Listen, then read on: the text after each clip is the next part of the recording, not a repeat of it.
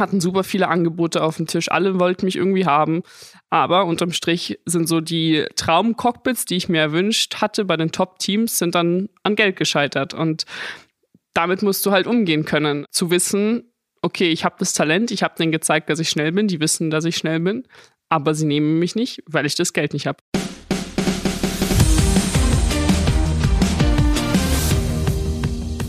Der heutigen Ausgabe des Sport Unites Us Podcast sprechen wir mit Rennfahrerin Sophia Flörsch. Paul, ich finde, Sophia hat für ihr junges Alter schon wahnsinnig viel erlebt und hat vor allem auch eine sehr starke Meinung zu dem Thema Gender Equality. Ja, absolut. Ich denke, Sophia hat vor allem erlebt, wie schwer es ist, als Frau sich in so einer männerdominierten Sportart durchzusetzen. Man muss ja sagen, leider noch männerdominierten Sportart. Und wir haben von ihr auch erfahren, dass es nicht nur schwierig ist, sich generell durchzusetzen, sondern vor allem auch, was das Thema Sponsoren betrifft, was das Thema, ja, am Ende ist es wirklich die selbsterfahrene Gleichberechtigung, hier mit an den Start gehen zu dürfen mit den Männern, auch wenn man genauso schnell ist wie sie. Dafür steht sie ein und ich würde sagen, lass uns gleich loslegen.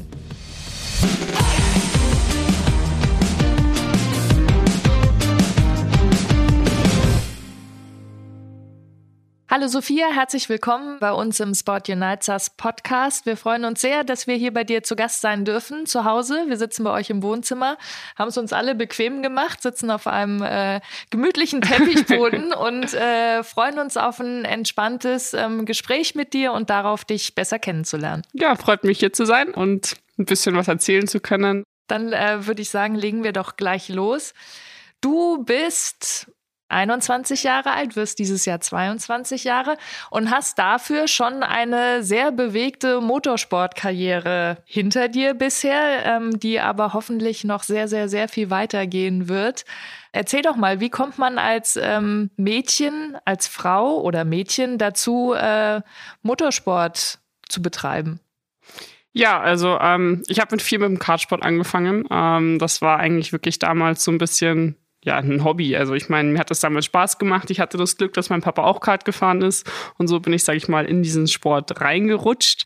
Ich bin ja ein Münchner Madel. Und damals gab es in Garching noch eine Kartbahn, die gibt's heute leider nicht mehr. Aber da habe ich eigentlich angefangen. Und ich hatte damals das Glück, dass ein anderes Mädchen noch auf der Kartbahn war. Die ist drei, vier Jahre älter als ich. Und wir sind halt dann, ja, Einrad gefahren, sind dann wir Kart gefahren und hatte da halt, sage ich mal, wirklich irgendwie eine Freundin und das war halt unser Hobby. Und ich glaube, wenn mir jemand mit 8, 9, 10 gesagt hätte, dass ich den Sport immer noch mache, wenn ich 21 bin und eigentlich ja mein Hobby zu meinem Beruf mache, irgendwann, dann hätte ich das wahrscheinlich nicht geglaubt. Aber ja, hier ja, nach 17 Jahren immer noch dabei. Liebe den Sport, ist irgendwo mein Leben, habe zwar mein Abi gemacht, aber für mich war irgendwie immer klar, ja, dass ich den Sport versuchen werde, solange es geht zu machen und habe irgendwie nie aufgehört. Was fasziniert dich so an dem Sport und kannst du sagen, warum du ihn so liebst? Boah, das ich, ich glaube, der Sport hat einfach super viele Facetten. Also ähm, das Allercoolste natürlich irgendwo ist es, dass es ein Sport ist, der nicht getrennt wird von den Geschlechtern her. Also ich fahre ja als Frau gegen Männer und die Männer fahren gegen Frauen. Und es gibt eben keine, sag ich mal, Geschlechtertrennungen bei uns im Sport, was was extrem Besonderes ist. Das auf der einen Seite dann natürlich die Geschwindigkeiten generell im Auto, ähm, vor allem im Formel, im Prototypenbereich, die Aero, die wir da haben, also wie schnell man durch Kurven fahren kann, das können sich Leute, die mit dem Sport nichts zu tun haben, gar nicht vorstellen. Also das ist, das ja, gibt einem wirklich Gänsehaut. Und einfach, ich meine, im Auto bist du zwar ein Einzelkämpfer und du bist derjenige, diejenige, die das Auto, sag ich mal, steuert. Aber auf der anderen Seite ist es auch irgendwo ein Teamsport, weil du halt super viele Leute um dich rum hast, ein ganzes Team hinter dir steht, die ja wirklich irgendwie versuchen natürlich das Auto besser zu machen. Und ja, also ich könnte jetzt ganz viele Sachen aufzählen, was ich an dem Sport geil finde. ähm, aber ja, ist einfach irgendwie meine Leidenschaft schon immer gewesen. Dabei hat es äh, gar nicht so begeisternd angefangen, wenn ich das richtig ja. nachgelesen habe. das stimmt allerdings. Das erste Mal äh, in einem Kart gesessen mit vier ja, Jahren und ja. der Motor ging an und Sophia hat was gemacht? Geschrien und zwar wie am Spieß. ich glaube, die Story kann mein Dad auch besser erzählen, aber also ich weiß es sogar noch, weil wie gesagt, mein Papa ist Kart gefahren und ich war da eben ab und zu mit dabei. Und dann war halt irgendwie die Idee, ja, die Sophia kannst du ja auch mal probieren. Und wurde dann, dann halt aus Spaß ins Kart gesetzt und der Motor wurde angelassen. Und als vierjähriges Kind erschrickst du dann halt erstmal. Und ich bin halt auch erschrocken, weil es halt dann doch etwas lauter war, als ich gedacht hatte. Und ich hatte halt auch keinen Helm an. Dementsprechend war halt direkt der Auspuff hinter mir.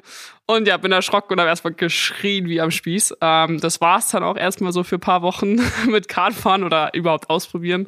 Und irgendwann sind wir dann nochmal hin und ich hatte einen Helm dabei und dann war das alles auch gar nicht mehr so laut. Wie war das? Gab es da auch schon so äh, Karts, wo du zu zweit fahren konntest? Also deine erste Kartfahrt, war das eine Mitfahrt oder schon alleine wirklich? Nee, allerdings, also es war wirklich alleine. Ich bin davor zwar teilweise irgendwie auf Rennstrecken bei Freunden von meinem Dad auf dem Beifahrersitz mitgefahren, aber das war halt dann in richtigen Autos. Und ganz lustige Story, es gibt einen deutschen Kartmeister, wirklich super guter Kartenautofahrer und wir waren damals am Salzburgring, weil mein Papa da eben auch hobbymäßig gefahren ist. Und ich bin dann damals bei dem Rennfahrer mitgefahren auf dem Beifahrersitz als drei, vierjährige und bin dann einfach eingepennt.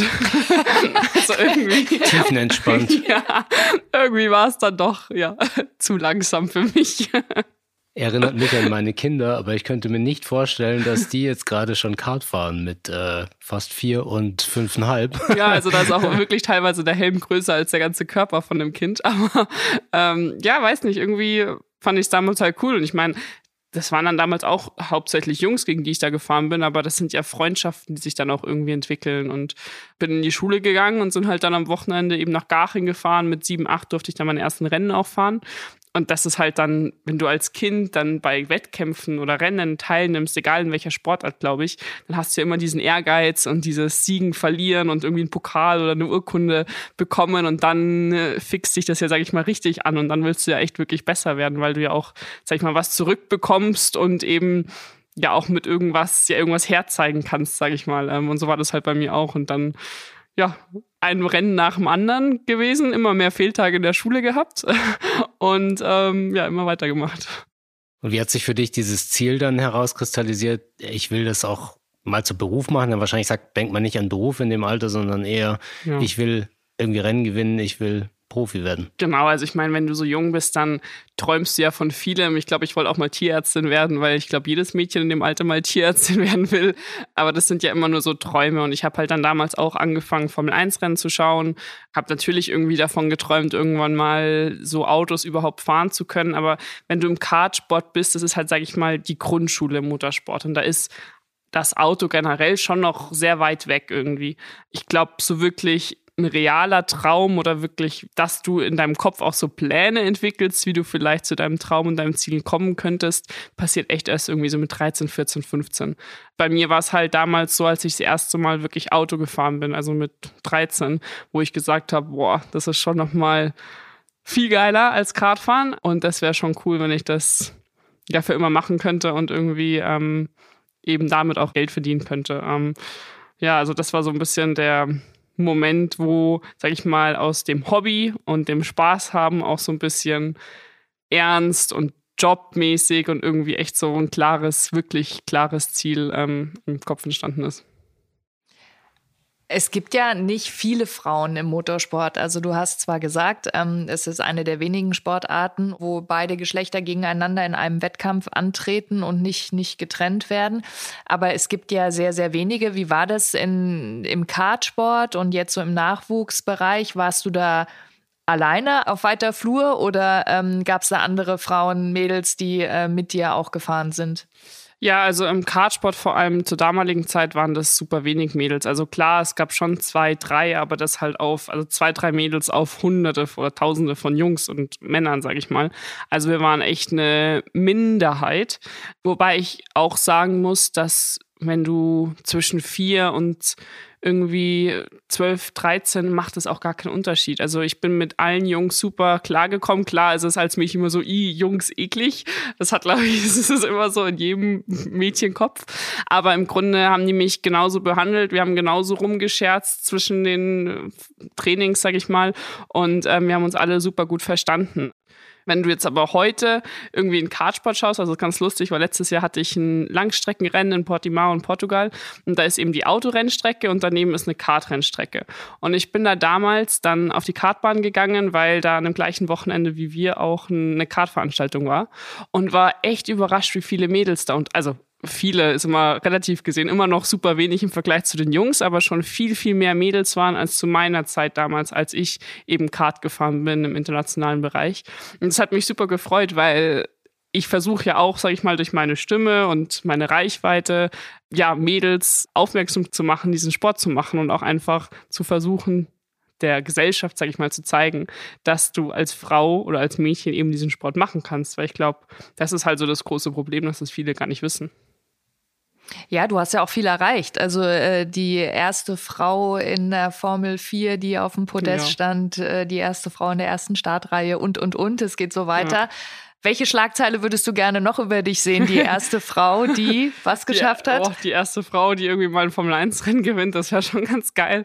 Ähm, oder es halt eben wieder eine Frau in der Formel 1 gibt. Ja, das ist schon so irgendwie das, das große Ziel und der große Traum, irgendwann in der Königsklasse unterwegs zu sein das Ziel eines jeden Motorsportlers. Ja, auch richtig. Und äh, ich denke, es ist dennoch gerade im Motorsport ja nicht leicht, egal wahrscheinlich ob Mädchen oder Junge, ähm, sich durchzusetzen. Es sind ja viele Faktoren notwendig. Was würdest du sagen, hat dir da auch am meisten geholfen? Niemals aufzuhören. Es ist wirklich so, was, was man auch echt erst über Jahre dann feststellt im Motorsport, dass es bei uns im Sport eben nicht nur auf das reine Talent drauf ankommt, sondern also auf das wirkliche Können, sondern halt sehr viele Faktoren, wie du selber gerade gesagt hast, mit reinzählen, wie ja, die Politik, ähm, Vermarktung, Budget ist so das Wichtigste bei uns im Sport. Ich meine, ich hatte zwar immer, ich habe Eltern, die mich immer überall unterstützt haben, wo sie konnten, aber man kämpft halt in dem Sport leider wirklich gegen sehr, sehr reiche Leute, sage ich mal, also wirklich Millionärskinder, Milliardärskinder, wo halt Geld überhaupt keine Rolle spielt. Ähm, und ich habe halt sehr früh schon Sponsoren gebraucht, um meinen Sport machen zu können einfach. Und wenn du mit 13, 14 bei Firmen anrufst und dann erwachsene Männer, sage ich mal, am Telefon hast und die so voll unschuldig fragst, ob sie dich sponsoren könnten und du halt bei 99,9 Prozent dann eine Absage bekommst, dann musst du als 13, 14-Jähriger Minderjährige das schon auch erstmal lernen und verstehen, wieso dir jetzt jemand nicht helfen will und wieso du fremde Dritte, sag ich mal, darum bitten musst, dich zu sponsern, damit du deine Leidenschaft ausleben kannst, sag ich mal, oder eben Sport machen kannst. Es ist zwar super hart, aber auf der anderen Seite habe ich halt auch sehr viel dadurch gelernt, weil ich wirklich nie aufgehört habe und ähm, auch heute noch, ähm, sage ich mal, mit anderen Budgets antrete, wie halt manche andere und andere Chancen habe und nicht, es nicht gerecht ist, aber ich damit leben muss, sage ich mal, und einfach aus meinen Möglichkeiten versuche, das Beste zu machen und eben, eben niemals aufzuhören. Jetzt möchte man ja meinen, dass in der heutigen Zeit, ähm, wo ja das Thema ist jetzt mal Gender Equality eigentlich so groß geschrieben wird, irgendwie die Firmen schauen, dass sie ähm, die Vorstände gleich besetzen etc., ähm, dass es eigentlich leichter sein sollte auch gerade in so einer männerdominierten Sportart Partner zu finden. Aber wenn ich da so genau hinhöre, dann ist das noch nicht der Fall, oder? Es ist halt heutzutage wirklich schwer, Firmen, Partner zu finden, die noch in Motorsport Geld investieren wollen. Also klar, Diversity ist ein wichtiges Thema, ist hochgeschrieben und ich habe ja auch Partner wie Scheffler zum Beispiel, ähm, die mich wirklich über Jahre hinweg unterstützen und ja auch mir so viel Budget, sage ich mal, zur Verfügung stellen, dass ich meinen Sport machen kann. Aber es ist halt noch nicht genug. Und ähm, in Deutschland ist es halt super schwer, weil das Automobil, das Auto selber ist ja auch in der Gesellschaft sehr schlecht angesehen, sage ich mal die ganze Politik, es geht darum, Umwelt zu schützen etc. Und dementsprechend ist es natürlich auch irgendwie für große Firmen schwer, Geld noch in Sponsoring im Motorsport reinzustecken. Und du redest da ja auch über höhere Summen. Also das ist jetzt nicht so easy. Diese Summen gehen meistens halt dann wirklich bis zum Vorstand hoch. Ich meine, ist irgendwo part of the game, ist zwar ja teilweise natürlich auch sehr hart, weil du einfach echt von Jahr zu Jahr schauen musst, was für dich am meisten Sinn macht. Und als Frau ich glaube, du hast halt einfach so Vor- und Nachteile. Auf der einen Seite, klar, stichst du als Frau mehr heraus, du hast wahrscheinlich auch mehr Medienaufmerksamkeit und mehr Fans, aber auf der anderen Seite musst du dich schon immer auch ein bisschen mehr beweisen, weil halt viele Firmen, viele Menschen generell, viele Männer daran zweifeln, ob eine Frau das auch wirklich kann, ob eine Frau auch wirklich in der Formel 1 fahren könnte und ob Frauen nicht doch eher hinter die Küche gehören. So, und das ist halt leider schon noch so, dass es die Vorurteile gibt. Merkst du diese Vorurteile auch bei den männlichen Rennfahrern, gegen die du fährst? Also hast du das Gefühl, kann ja auch ein Vorteil sein, ähm, dass sie dich unterschätzen? Ich mache den Sport jetzt seit 17 Jahren und ich habe lustigerweise wirklich noch nie irgendwie ein Problem mit einem anderen Rennfahrer gehabt. Also ähm, klar gibt es den einen oder anderen, mit dem du besser oder eben auch viel schlechter zurechtkommst, aber ich glaube, das ist ganz normal.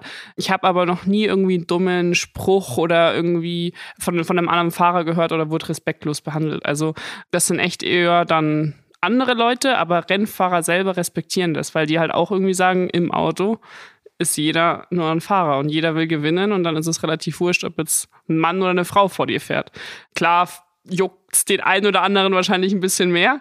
Vielleicht ist es für den einen oder anderen auch ein bisschen schwerer zu verkraften, wenn jetzt eine Frau davor ist, aber im Grunde wurde ich immer mit Respekt behandelt und ich glaube, das ist auch einfach, das haben glaube ich wir Sportler auch so ein bisschen in uns einfach, dass wir gegenseitig uns irgendwie auch alle respektieren und dann ja, jetzt nicht herablassend werden, sage ich mal so.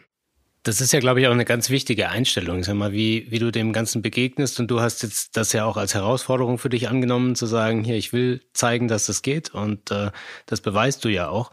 Ich glaube, damit bist du auch ein wirklich ein sehr schönes und großes Vorbild für viele Mädchen da draußen. Du bist ja seit kurzem auch als Botschafterin für die Laureus Sport for Good Stiftung aktiv, hast dich entschieden, hier auch zu unterstützen. Ist das vielleicht auch ein Teil deiner Motivation?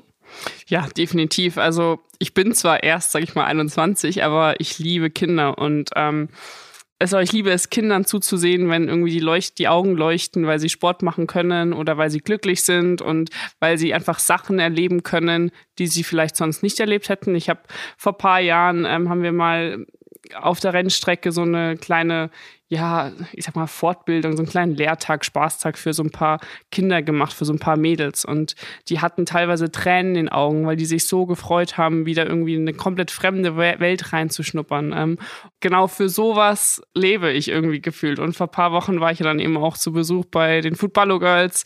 Und da war das ähnlich. Die Mädels, kannten mich, glaube ich, alle nicht. Die hatten keine Ahnung, was so Motorsport ist. Die wussten von der Formel 1 ein bisschen Bescheid. Aber das war es dann auch. Denen wurde nur erzählt, dass ich komme, Sophia Flörsch, die Autorennen fährt. Und die sind auf mich zugestürmt, als ob wir irgendwie, als ob ich ihre große Schwester wäre, so gefühlt, die sie zehn Jahre lang nicht gesehen hätten. Ja, die hat, hat man gar nicht mehr wegbekommen von mir, weil die mich nur umarmt haben und alle Autogramme wollten noch für den Onkel dritten Grades gefühlt. Ich hatte danach keine Autogrammkarten mehr. Und genau sowas ist, ist, ist mega schön zu sehen, einfach, wenn Kinder glücklich sind und, und die Augen leuchten. Und ich versuche natürlich durch Social Media, aber auch durch solche Events und solche Besuche auch den Sport ein bisschen attraktiver zu machen und so Mädels zu zeigen, auch wenn die super jung sind und das selber wahrscheinlich gar nicht entscheiden können, aber denen einfach zu zeigen, dass sie in ihrem Leben alles machen können, was sie wollen und trotzdem noch Frau bleiben können und einfach so sein können, wie sie, wie sie, wie sie wollen. Und ja, das ist immer ein bisschen komisch, das mit 21 zu sagen, weil ich vor ein paar Jahren selber noch so jung war, aber ja, das habe ich mir schon irgendwie auch ein bisschen auf die Kappe geschrieben, dass ich ja da so ein bisschen Awareness schaffen, schaffen will, ja. Ich finde, da bist du ja auch bei den Footballo Girls genau richtig, denn dieses Programm ist ja wirklich entstanden vor dem Hintergrund, dass Mädchen eben oft gar nicht den Zugang zu ja. Sport überhaupt haben. Also wir sprechen ja hier von Fußball, ist auch eine männerdominierte Sportart, aber es geht im ureigenen Gedanken ja darum, dass auch Mädchen mit Migrationshintergrund, die vielleicht ja schon alleine von Haus aus, von zu Hause aus äh, gar nicht unbedingt jeden Sport ausüben dürfen oder überhaupt Sport ausüben hm. dürfen, ähm, hier den Sport kennenlernen und darüber eben auch viel über sich selbst lernen, glaube ich, und viel für ihr Leben lernen. Und ja, voll. Also man hat, man hat da auch an dem, an dem Nachmittag, sage ich mal, die ein, zwei Stunden auch voll gemerkt, die waren so happy, irgendwie auch nur eben eine Mädelsgruppe zu sein. Und die haben sich so gefreut, dann diese Autogrammkarten mitnehmen zu können, weil sie dann halt wirklich meinen, ja, das zeigen wir den Jungs und die Jungs werden sich so ärgern. Und ähm, so ähnlich war das vor ein paar Jahren auch auf der Rennstrecke. Wenn die dann unter sich sind, dann gehen die halt auch wirklich auf. Und ich bin mir 100% sicher, dass die Motorsport jetzt ein bisschen mehr mitverfolgen werden. Das war auch so süß, weil sie dann so meinten, also das waren 10, 11, 12-jährige Mädels. Und die meinten dann auch so, ja, sehen wir das dann auf YouTube und wo sehen wir das? Und sehen wir das auf Instagram? Aber das verfolgen die. Und ich glaube, genau sowas, sowas ist irgendwie wichtig, denen halt auch die Chance zu geben und denen zu zeigen, was sie denn alles aus ihrem Leben machen könnten. Das hat ja auch gar nichts mit Rennfahrer zu tun. Ich meine, es gibt da ja auch komplett unterschiedliche Berufsfelder dann, aber einfach Interessen wecken und dass die dann eben auch an die Eltern weiter transportiert werden, so ein bisschen über die Kinder. Ja, wenn du erst mal siehst, wie stolz dann die großen Brüder oder auch Papas teilweise sind. Also da wirst du bestimmt bei einem der nächsten Besuche mal was erleben. Da glaubst du nicht, dass das die waren, die eigentlich gesagt haben, du nicht. Ja? da ändert sich dann plötzlich die Haltung ja, und ja. das muss ja auch das Ziel sein. Genau.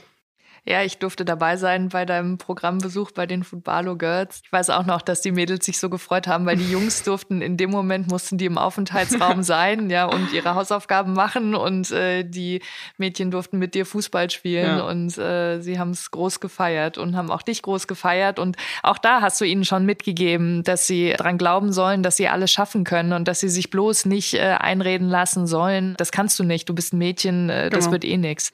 Genau. Ich glaube, das ist einfach super wichtig, das heutzutage zu, zu transportieren und dann auch generell gesprochen. Ich glaube, dass, dass, dass jedes Kind irgendwie echt das machen sollte oder wenigstens das ausprobieren sollte, was sie irgendwie cool findet oder er cool findet. Und ähm, egal welcher Sport, ob es jetzt für ein Mädchen irgendwie Kartfahren ist oder für ein Junge Ballett, ist, diese Rollenbilder sollten halt echt aufhören, ähm, dass es diese Rollenbilder gibt. Und ich meine, ich habe auch damals mit vier mit dem Sport angefangen und klar war es nichts Normales. Und ähm, ich habe mir über die Jahre hinweg natürlich auch paar Sprüche anhören dürfen und habe mit Vorurteilen zu kämpfen, aber trotzdem habe ich lange blonde Haare, habe gemachte Fingernägel und Make-up im Gesicht, aber ich fahre halt schnelle und geile Autos und fahre gegen Männer.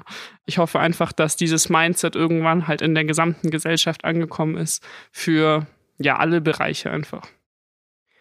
Hast du als Kind auch äh, in andere Sportarten reingeschnuppert oder gibt es noch andere Sportarten, für die du brennst?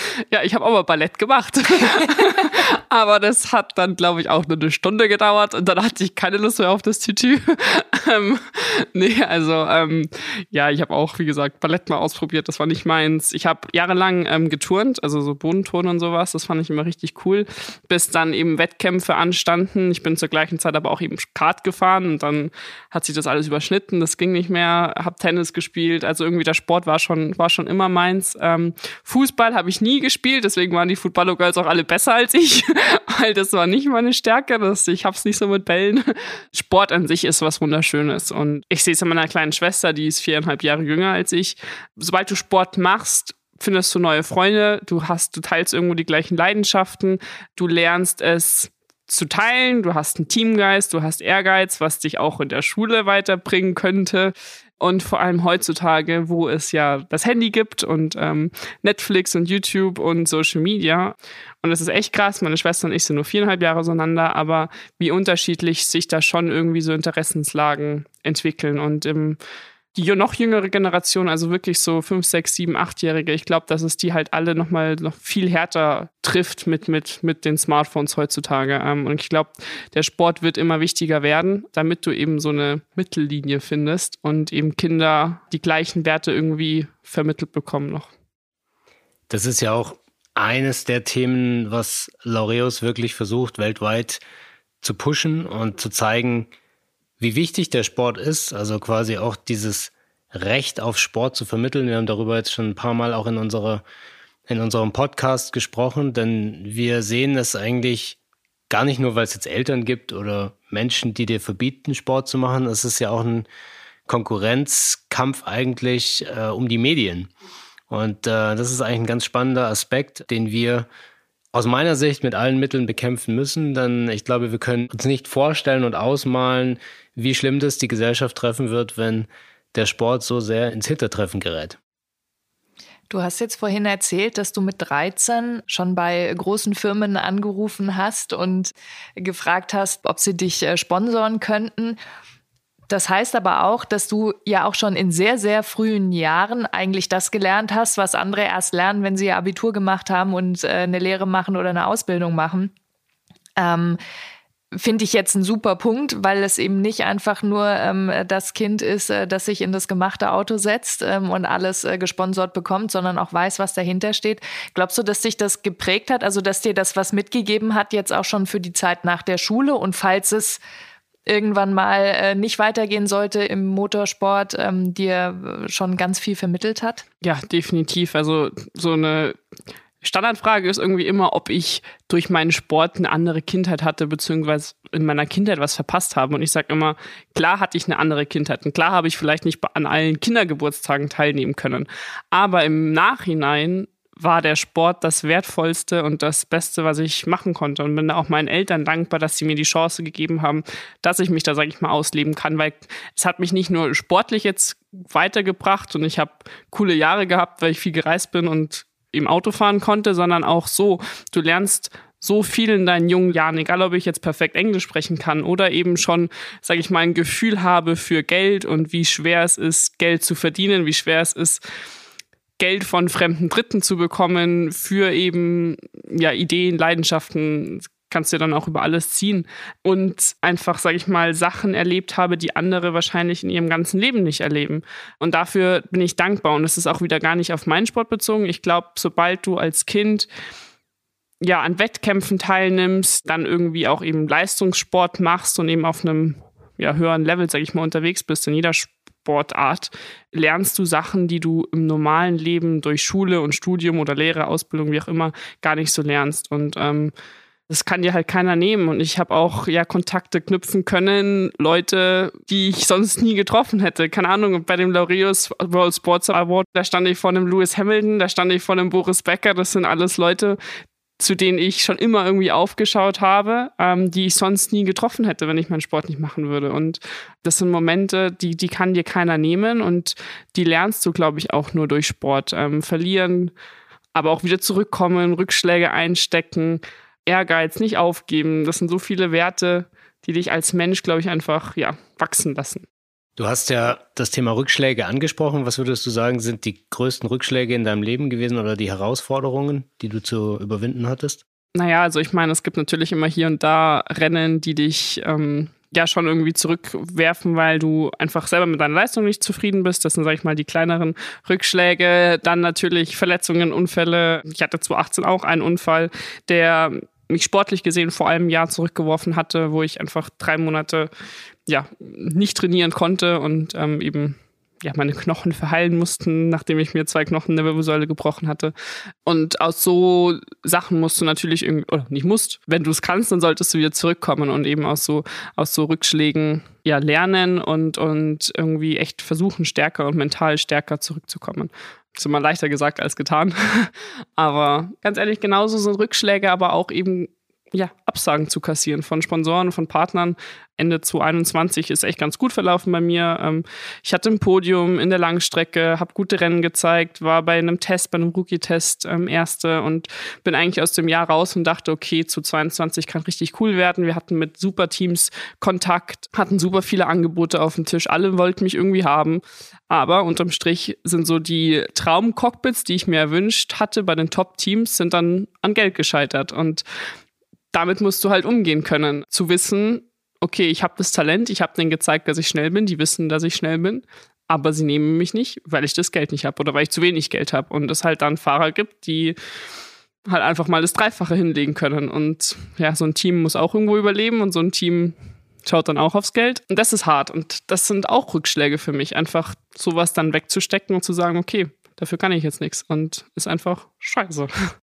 Genau, aber wie gehst du dann damit um? Weil das ist ja so das Schwierige und das wahrscheinlich, ja. was sich auch viele gar nicht vorstellen können, ja, dass du dann nicht sagst, ich schmeiß jetzt alles hin, kein Bock mehr. Ja, also so Tage gibt es bei mir auch, dass ich sage, ich schmeiß jetzt alles hin, weil es einen dann schon, schon sehr nervt. Aber ähm, im Grunde ich genieße halt jeden Meter, den ich in einem Rennwagen verbringen kann. Und ich bin super dankbar für die ganzen letzten 17 Jahre. Nicht nur ich, sondern meine ganze Familie und Leute, die mit mir, sag ich mal, mitgearbeitet haben oder mit mir arbeiten, haben alle super viel Energie reingesteckt. Und ähm, ich glaube, es ist ganz normal, dass es auch Tage gibt, die einfach nicht so gut verlaufen oder ähm, einfach Sachen passieren, die du dir vielleicht anders vorgestellt hättest. Aber ich glaube, das ist ganz normal und das gehört irgendwo dazu. Ich bin, glaube ich, generell ein sehr positiver Mensch. Ich versuche halt das Positive dann in, in jeder schlechten Situation zu sehen und wirklich irgendwie da stärker rauszukommen. Es ist mir einfach super wichtig. Ich will versuchen, mein Ziel zu erreichen und nicht nur damit ich dann und eben alle, die bei mir mit im Team sind, ein schöneres Leben haben und damit wir was beweisen, sondern auch einfach echt so für die nächste Generation, vor allem für die Mädels, so ein bisschen einfach eine Vorbildfunktion sein. Das liegt mir einfach extrem am Herzen. Deswegen, wenn ich das alles erreichen sollte, ist es nicht nur für mich, sondern eigentlich für ganz viele andere auch. Und das vermittelst du ja auch. Also machst du ja. ja sehr aktiv und eben auch für die Kinder in den Programmen. Wir haben eine Rubrik in unserem Podcast, wo wir auch die Kinder aus den Programmen zu Wort kommen lassen. Mhm. Und äh, da möchten wir jetzt mit dir reinspringen. Das ist das Dingster Bums von Laureus. Niemand darf weniger entscheiden, niemand darf mehr entscheiden. Ähm, das ist auf einer Linie und ähm, da geht's ähm, in die Themen Arbeit und ähm, Politik. Zum Beispiel, wenn jetzt Frau und Mann beide den gleichen Job ähm, arbeiten, aber die Frau, das ist jetzt sehr oft so leider, weniger verdient als der Mann wenn alle das Gleiche machen dürfen und alle gleich behandelt werden. Gleichberechtigung. Ja! oh, das ist ja so süß, wenn Kinder was versuchen zu erklären.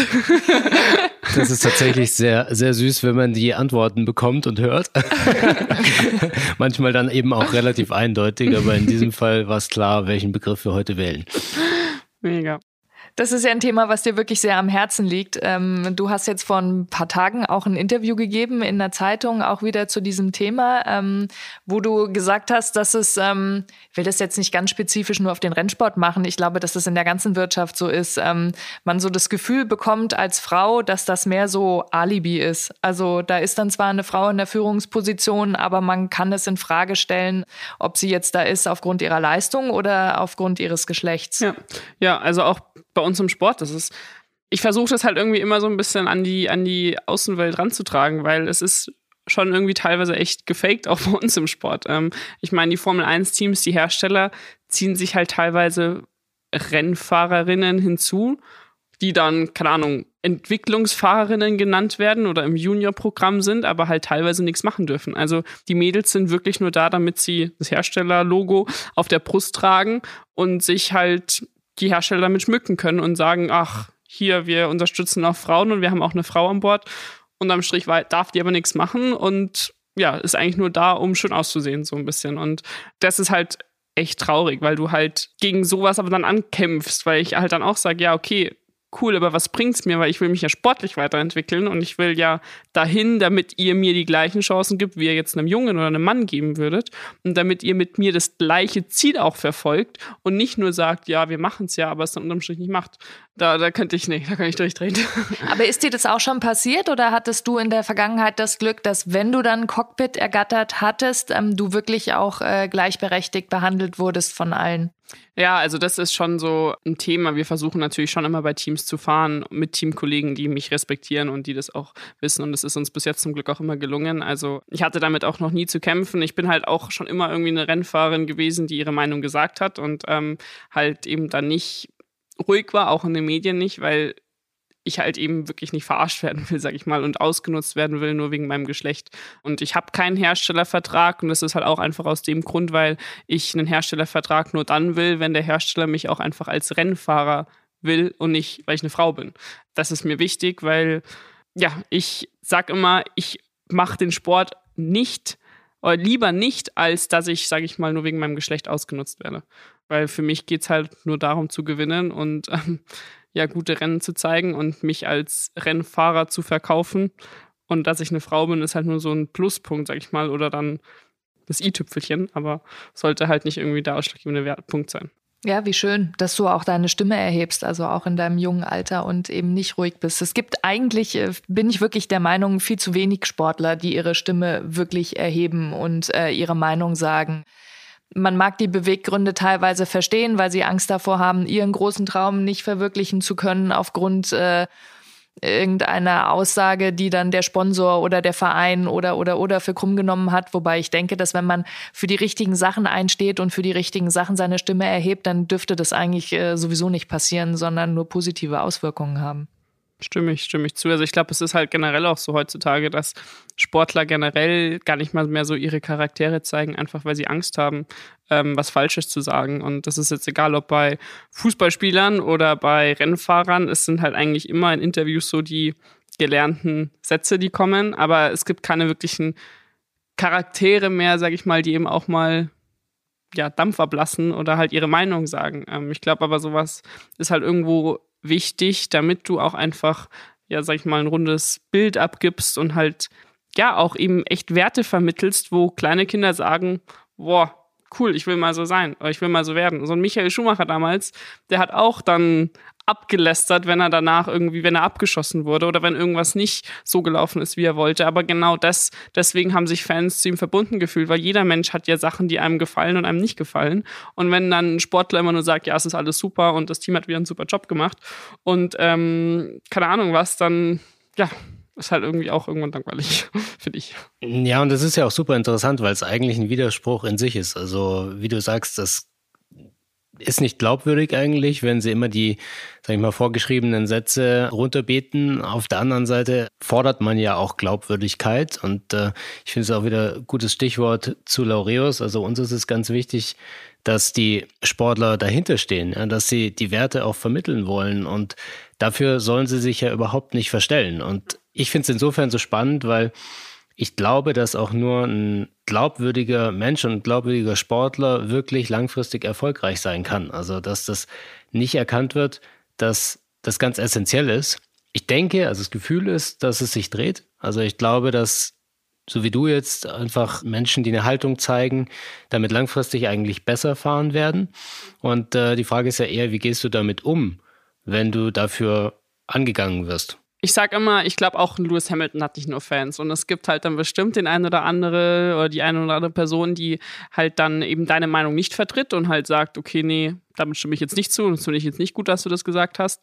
Aber die Mehrheit stimmt einem dann doch zu. Und das ist, also ich versuche halt einfach die Sachen zu vermitteln und meine Meinung zu äußern, so wie ich denke, dass, also wie ich es halt auch wirklich fühle und was ich eben denke.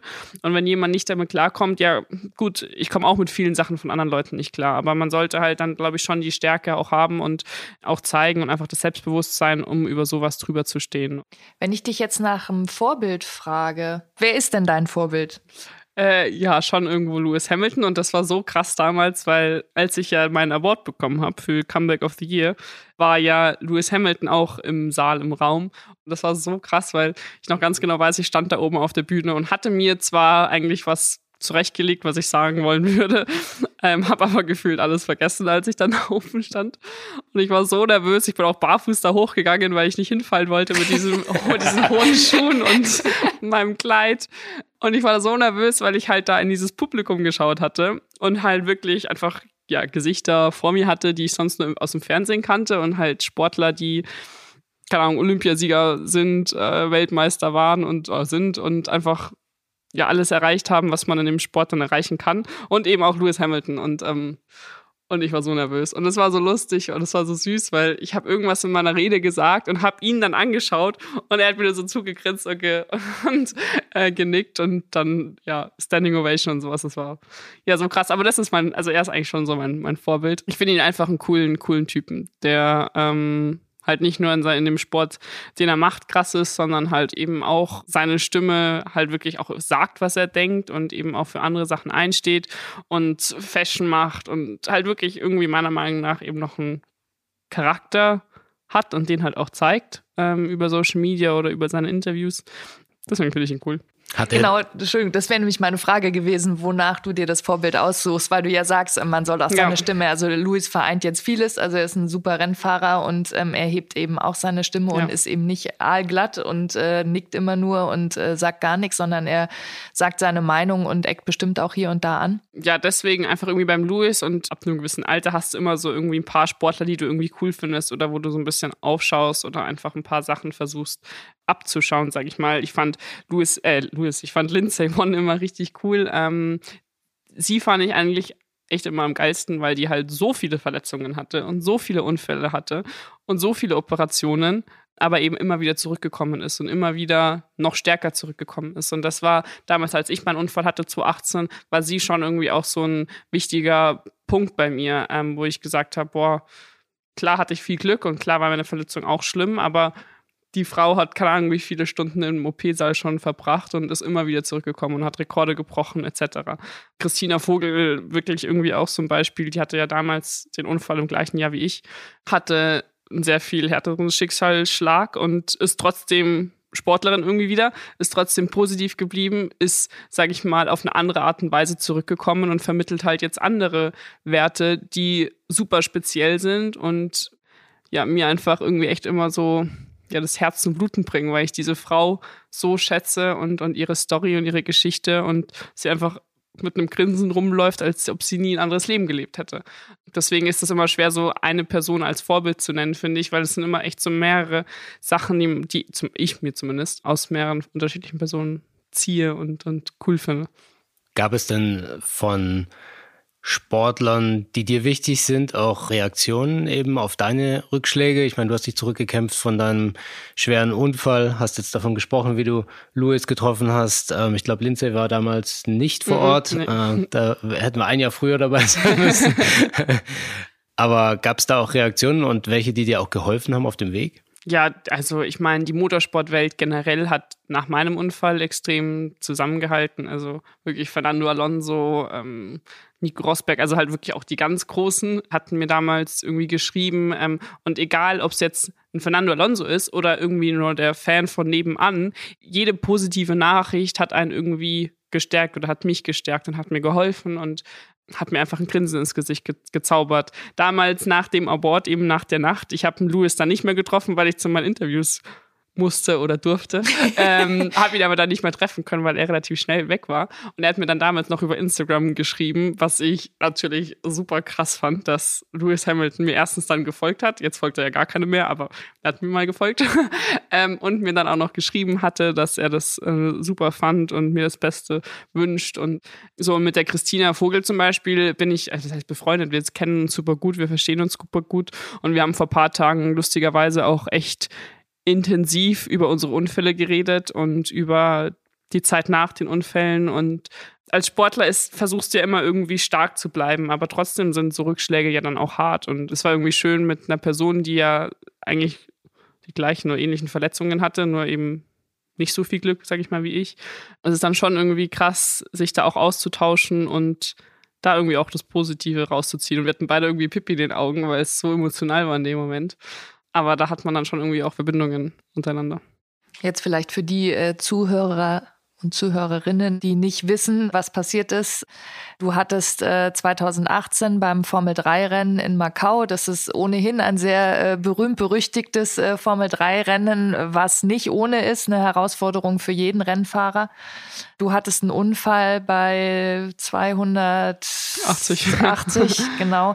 Hast dich überschlagen, ganz wild und ähm, hast ähm, Rückenverletzungen gehabt, hast dir Wirbel gebrochen, ja. bist operiert worden, hast es äh, zum Glück ohne Folgeschäden überlebt und äh, kannst deinen Sport weiter ausüben. Wir haben in unserer letzten Podcast-Folge mit äh, Thomas Morgenstern gesprochen, der ähm, einen ganz schweren Sturz hatte, kurz vor Ende seiner Karriere. Er kann sich an seinen Sturz nicht mehr erinnern. Kannst du dich an den Unfall erinnern? Ja, also ich kann mich an alles und jede Sekunde erinnern. Ähm, ja, und egal ob jetzt während dem Flug, also man muss ja dazu sagen, ich bin ja da ein bisschen geflogen und das Video sieht alles super schlimm aus. Im Auto selber spürt man das dann alles gar nicht so. Es geht alles super schnell. Aber egal ob jetzt halt von dem Flug oder von den Sekunden, Minuten danach oder dann im Krankenhaus ich weiß alles noch, außer die 13-stündige OP. Aber im Nachhinein ist das für mich auch das Beste, glaube ich. Weil, weil, wie gesagt, wenn du mit 280 einen Unfall hast, dann bekommst du nicht so viel mit. Das passiert alles super schnell. Und danach sind es auch einfach Routinen, sage ich mal, Abläufe, die Ärzte, die Marshals, also die Streckenposten gelernt haben und du als Rennfahrer halt wirklich eigentlich mal nur sagst, was dir weh tut und die dann für dich übernehmen. Das ist klar in dem Moment super schlimm gewesen, aber im Nachhinein ist es das Beste, was mir passieren konnte, weil wenn ich glaube ich jetzt im Nachhinein nur das Video gesehen hätte und keine Erinnerungen mehr hätte, wie harmlos es sich für mich angefühlt hat, dann wäre vielleicht auch meine Entscheidung damals, ob ich weitermache oder nicht weitermache, anders ausgefallen. Und ja, ich hatte super viel Glück. Ich hatte mir zwei Wirbel gebrochen, mein Rückenmark war gequetscht zu 50 Prozent, was ja eigentlich so das Schlimmste war. Aber die Ärzte in Macau, also ich wurde am Tag danach dann gleich operiert, die haben da einfach einen super Job gemacht. Und ja, für mich war, ich meine, der Unfall war damals, als ich 17 war, für mich war irgendwie von Anfang an klar, okay, ich mache den Sport jetzt seit 13 Jahren. Es ist mein Leben. Ich habe zwar in dem Jahr Abi geschrieben, also ich hatte auch keine Schule mehr. Es ist mein Leben ich will eigentlich den Sport für immer machen, solange ich kann, solange ich es machen kann. Und gut, der Unfall war schlimm, aber die Ärzte haben einen guten Job gemacht. Die meinen, ich darf wieder das machen, was ich liebe. Warum soll ich dann aufhören? Und ähm, deswegen stand sich für, hat sich für mich auch nie diese Frage gestellt, ob ich weitermachen will oder nicht oder ob ich Angst habe oder nicht. Für mich war klar, ich mache weiter. Ich werde versuchen, mein Ziel zu verfolgen, um auch so ein bisschen für die Frauen da zu sein, weil wenn ich vielleicht damals gesagt hätte, nee, der Unfall ist passiert, ich höre jetzt auf, dann wären bestimmt früher oder später die ein oder anderen Stimmen gekommen, ein Junge oder ein Mann hätte weitergemacht. Das ist typisch Frau. Und das hätte ich mir nie verzeihen können. Deswegen, ja, ich bin happy, dass ich die Entscheidung getroffen habe und weitergemacht habe. Nichtsdestotrotz ähm, kann man sich ja fast nicht vorstellen, dass du danach, als du das erste Mal wieder ins Auto gestiegen ja. bist, keine Angst hattest oder vielleicht ist es mehr das Thema Respekt. Wie war das? Ja, also ich saß knapp 100 Tage danach wieder im Auto. Ähm, das hat, war für mich eine Ewigkeit. Das war also echt so ein bisschen gefühlt voll der Entzug eigentlich, weil ich noch nie so lange nicht im Auto oder einem Kart saß. Und ich hatte nur Gänsehaut am ganzen Körper, als ich die ersten Runden gefahren bin. Also das war wirklich, ich war so happy. Es war halt auch ja, sehr viel Training davor angesagt. Durch den Unfall ähm, und durch die Verletzung musste ich halt auch echt vier, fünf Wochen komplett stilllegen und durfte nichts machen und hatte dann auch sieben Kilo Muskeln verloren und war, habe mich gefühlt wie so eine alte Oma. Dementsprechend saß ich dann auch, sag ich mal, erst 100 Tage später wieder im Auto.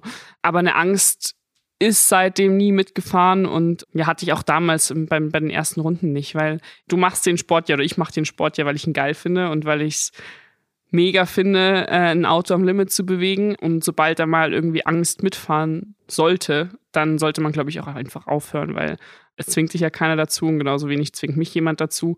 Klar hast du Respekt, du weißt oder man weiß generell, mit welchen Geschwindigkeiten wir da unterwegs sind. Trotzdem finde ich es geil.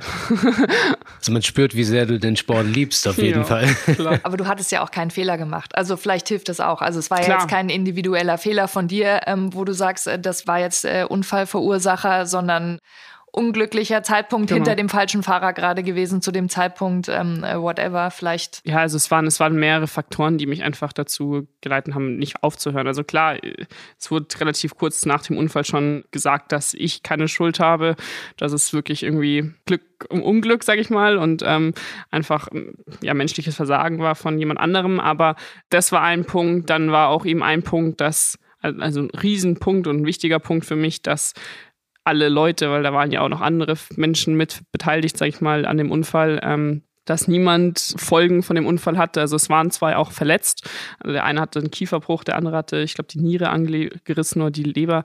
Aber die sind wieder danach konnten die Leben wieder so führen, wie sie es davor auch geführt haben. Und das war für mich einfach wichtig, weil ich glaube, wenn du als Sportler auch wenn es ungewollt war, natürlich jemand anderen verletzt, das ist schon, schon, schon hart. Und das waren einfach Punkte für mich, wo ich auch damals, die für mich wichtig waren und die mich dann auch einfach, ja, mit dem Unfall auch abschließen haben lassen. Aber haben nicht mal Mama, Schwester irgendwie geäußert, dass sie es vielleicht schöner finden würden? naja, also ich meine, ich glaube, alle Leute, die mir irgendwie nahe standen oder nahe stehen, wussten, dass ich nicht aufhören werde. Und auch meine Familie haben jetzt nicht irgendwie gesagt, dass sie das nicht mehr supporten würden. Ähm, klar, meiner Mom hat es nicht ganz so gut gefallen, dass ich genau ein Jahr später wieder nach Macau zurückgegangen bin. Das fand die gar nicht cool, aber bei dem Mal ist sie dann auch mitgekommen und war mit vor Ort. Aber ansonsten war nicht einmal Thema, für die war klar, dass ich weitermache. Und ich glaube, selbst wenn sie mir gesagt hätten, nee, das finden sie nicht cool, hätte ich trotzdem gemacht, weil ich war dann 18. Also Wie ist das, wenn du ein Date hast und ein junger Mann holt dich mit seinem Auto ab und, und, der vielleicht nicht ganz so souverän, sportlich, äh, schnell Auto fährt? Hat der dann schon ein paar mehr Minuspunkte oder wäre ja. dir das wurscht? Nee, der hat ein ganz fettes Minus, Minus dastehen und das wird dann auch sicherlich nicht funktionieren.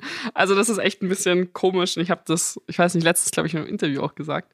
Also ich weiß nicht, ob das bei allen Rennfahrern so ist, aber bei mir auf jeden Fall wenn er nicht Auto fahren kann, dann, oder nicht so, wie ich es mir vorstelle, dann ist das, dann kann der noch so, da kann da Leonardo DiCaprio sitzen. Es wird nicht funktionieren. Also der fährt ja auch lieber Fahrrad. ja, dann funktioniert es auch nicht. ähm, nee, da, das ist schon so ein bisschen schlimm bei mir. Also, das ist wichtig. Ich bin zwar sehr gerne selber hinterm Steuer, aber ich bin auch ganz gerne mal Beifahrerin und wenn ich da kein Vertrauen habe, dann. Ich weiß nicht, Paul, du kannst es jetzt besser beantworten. Wie würdest du dich fühlen, wenn du jetzt ein Date hättest und wüsstest, äh, dein Date ist äh, professionelle Rennfahrerin? Würdest du dich da irgendwie vielleicht lieber mit dem Fahrrad kommen oder zu Fuß? Nee, wenn ich mit dem Fahrrad kommen würde, hätte ich ja schon verloren. nee, ähm, ich glaube, das ist eine Persönlichkeitssache, ja. Und da reden wir wieder über Selbstbewusstsein. Also ich für mich glaube, dass ich ganz gut Auto fahren kann. Und ähm, es ist aber trotzdem witzig, weil man merkt es ja, wenn man mit jemandem fährt, der sehr viel Auto fährt und der sehr gut Auto fährt, fährt man plötzlich ganz anders. Das ist aber, glaube ich, nicht nur beim Autofahren so. Das ist ja auch bei Sportarten, bei jeglichen Dingen. Und äh, ich glaube, das ist aber wirklich das, was einen der Sport lehrt. Also wenn wir jetzt über Selbstbewusstsein sprechen, ich würde sagen, ich hätte wahrscheinlich kein Problem damit, einfach nur, weil ich über die Jahre ein gewisses Selbstbewusstsein aufgebaut habe, aber ich kann es sehr gut verstehen, wenn jemand da dann Herausforderungen hat. Ja, Herausforderungen und teilweise, das ist echt so ein bisschen das Gefährliche, vor allem bei jungen Männern, die sich halt dann irgendwie so fühlen, als ob sie einem was beweisen müssten. Also das ist echt manchmal nicht so cool, ähm, weil ich halt auch dann sage, du fahr lieber dann 25 bei 30, weil du musst mir jetzt nichts beweisen und es ist alles gut. Es kann halt in die eine oder die andere Richtung gehen und ähm, ja, Mal schauen. Ist aber fies, sie müssen es nämlich schon beweisen. ja. Aber du willst ja noch äh, weiterfahren. Also von Genau. daher. Von daher. Nee, das stimmt. Wir haben unser Sport Unites Us Artwork und da bitten wir jeden unserer Podcast-Gäste, seine Message an, an entweder an die Kinder, an die Mädchen, an die Frauen ähm, aufzuschreiben und zu unterschreiben. Und wir werden das dann am Ende als Collage oder wie auch immer versteigern ähm, Okay. äh, zugunsten der Stiftung. Also mein Motto ist Never Stop Dreaming. Und ich glaube, das ist vor allem ganz wichtig für Kinder, weil man in seinem Leben Träume haben sollte. Auch einfach ja träumen darf und von Sachen träumen darf, die vielleicht für die ein oder andere Menschen nicht normal sind. Aber ich glaube, wenn man träumt, dann entwickelt man auch automatisch irgendwie einen Weg und einen Plan, wie man an, diesen, an dieses Ziel gelangen kann. Das finde ich irgendwie wichtig. Wovon träumst du? Ich träume davon, irgendwann in der Formel 1 zu sitzen. Wenn ich in der Formel 1 sitze, auf eine Kartbahn zu gehen, wo dann genauso viele Mädels fahren wie auch Jungs und ich so meinen Teil einfach ein bisschen dazu beigetragen habe. Ah, schön. Vielen Dank. Jetzt gibt es einen kleinen Hinweis in eigener Sache. Wie ihr mitbekommen habt, ist Laureo Sport for Good eine gemeinnützige Stiftung und ohne Partner und Sponsoren können wir unsere Arbeit und die Unterstützung für benachteiligte Kinder und Jugendliche nicht leisten. IWC Schaffhausen ist langjähriger Global Partner von Laureo Sport for Good und unterstützt fortan unseren Podcast. Die Schweizer Uhrenmarke bringt jedes Jahr eine Sonderedition zugunsten von Laureus raus und hat aktuell ihre neueste Uhr veröffentlicht. Es ist bereits die 15. Sonderedition und in diesem Jahr gibt es eine Pilot's Watch Automatic Edition Laureus Sport for Good. Ganz stilecht im typischen Laureus Blau und zwar diesmal nicht nur das Ziffernblatt, sondern auch das Armband. Mehr über die Uhr und über unsere Partnerschaft mit IWC Schaffhausen findet ihr in den Shownotes. Der Sport Unites Podcast von Laureus ist eine Produktion von Maniac Studios.